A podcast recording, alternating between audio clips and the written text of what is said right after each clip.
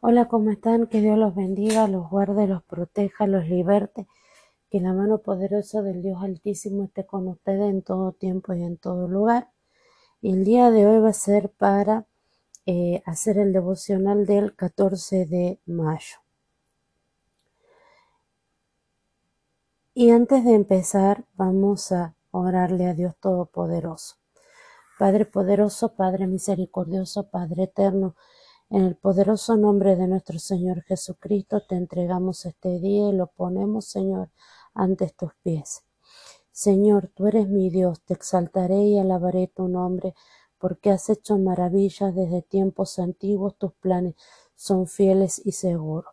Señor, Padre Todopoderoso, permíteme en este día, Señor, alabar tu santo nombre, exaltar tu santo nombre, Señor porque has hecho maravillas en mi vida, porque has obrado milagros, porque has obrado misericordia, Señor. Y yo no he sido precisamente digna de esa gran misericordia que tuviste conmigo. Adora al Señor tu Dios y Él bendecirá tu pan y tu agua. Yo apartaré de ustedes toda enfermedad. En esta hora, Padre bendito, Padre poderoso, permíteme adorarte en espíritu y en verdad Permíteme alabarte, permíteme glorificarte, Señor, y declarar tus grandezas. Amén y amén. Espíritu Santo, guía este, este estudio, guía este, este devocional y que sea, que sea la voluntad de Dios Padre Todopoderoso, que sea la voluntad de gran yo soy. Bien, Vamos a ver qué es lo que nos enseña la palabra el día de hoy. Y dice así. Ni palabras deshonestas, ni necedades, ni truanerías que, se, que no convienen. Efesios 5.4. El, el humor en exceso debe evitarse porque resulta inevitablemente en una fuga de poder espiritual. El predicador trata con asuntos muy solemnes, la vida y la muerte, el tiempo y la eternidad. Puede pronunciar un sermón extraordinario y sin embargo, si está salpicado de frases humorísticas indebidas, la gente solo tenderá a recordar lo gracioso y se olvidará de lo demás. Con mucha frecuencia el poder de un mensaje puede disiparse por la conversación despreocupada a continuación, un solemne llamado evangelístico va acompañado de augusto silencio de la eternidad que invade una reunión. Sin embargo, cuando el culto ha terminado y la gente se levanta para salir, es común escuchar el zumbido del parloteo social. La gente habla de los resultados del fútbol o de los negocios del día. No es de extrañar que el Espíritu Santo se entristezca y nada sucede en ellos para con Dios. Los ancianos que siempre están bromeando tienen poca, tienen poco impacto espiritual efectivo sobre los jóvenes que lo observan como modelo. Creen que su sentido del humor les congracia con ellos sin percatarse que todo lo que provoca es una aguda sensación de desilusión y decepción. Una forma de liviandad que es especialmente dañina consiste en hacer juego de palabras utilizando pasajes de las escrituras con lo que se puede hacer reír por un momento pero no cambiar una vida. Cada vez que hacemos esto, mermamos su sentido de autoridad en nuestra propia vida y en la de los demás.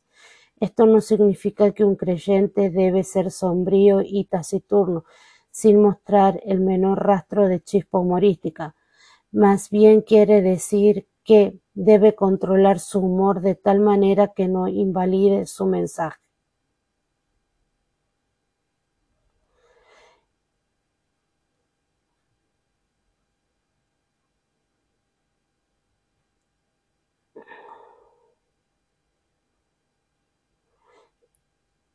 Bien.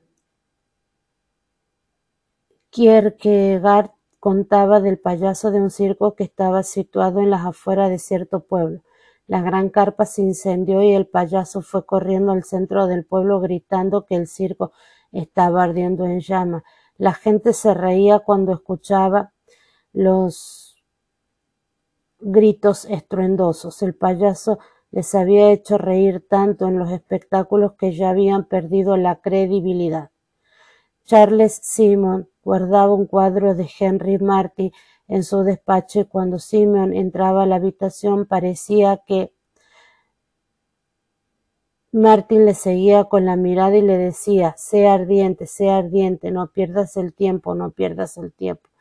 Y Simeón le replicaba, sí, seré ardiente, seré ardiente, no perder el tiempo, porque las almas perecen y Jesús debe ser glorificado.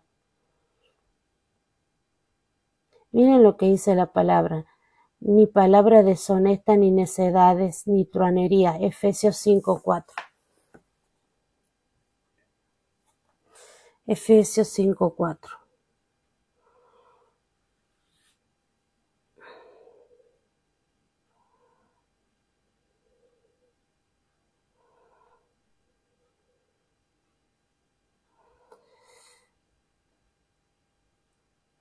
Y la palabra de Dios dice, ni palabras deshonestas, ni necedades, ni truanerías que no convienen, sino antes bien en acción de gracia.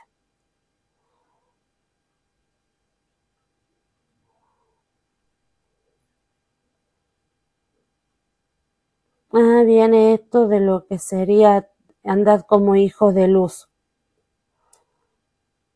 La Biblia para el estudio de la Biblia de Dios habla hoy habla lo siguiente con respecto a Gálatas 5,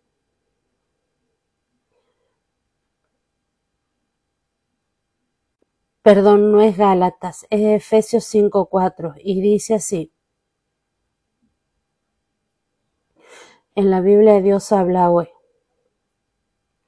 No digas indecencias, ni truanerías, ni vulgaridades, porque estas cosas nos convienen, más bien alaben a Dios. Y yo ayer estaba trabajando, estaba haciendo una guardia de eh, 12 horas y había un momento dado en que estaba un profesional, un doctor, y en todo el tiempo que estuvieron hablando ahí, él hablaba en doble sentido. Uno decía una cosa y él salía con el doble sentido.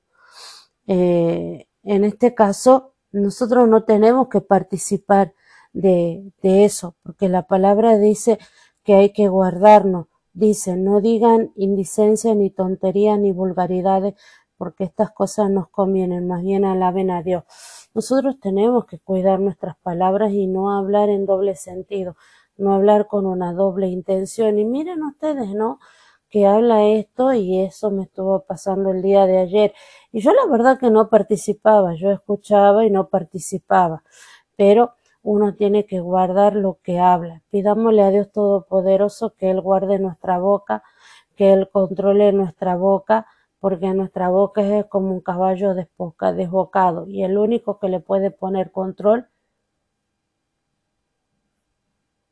y el único que le puede poner control es Dios Todopoderoso. Eh, así que bueno, tenemos que tener muchísimo cuidado. Que Dios los bendiga, los guarde, los proteja, los liberte, que la mano poderosa del Dios Altísimo esté con ustedes en todo tiempo y en todo lugar. Amén.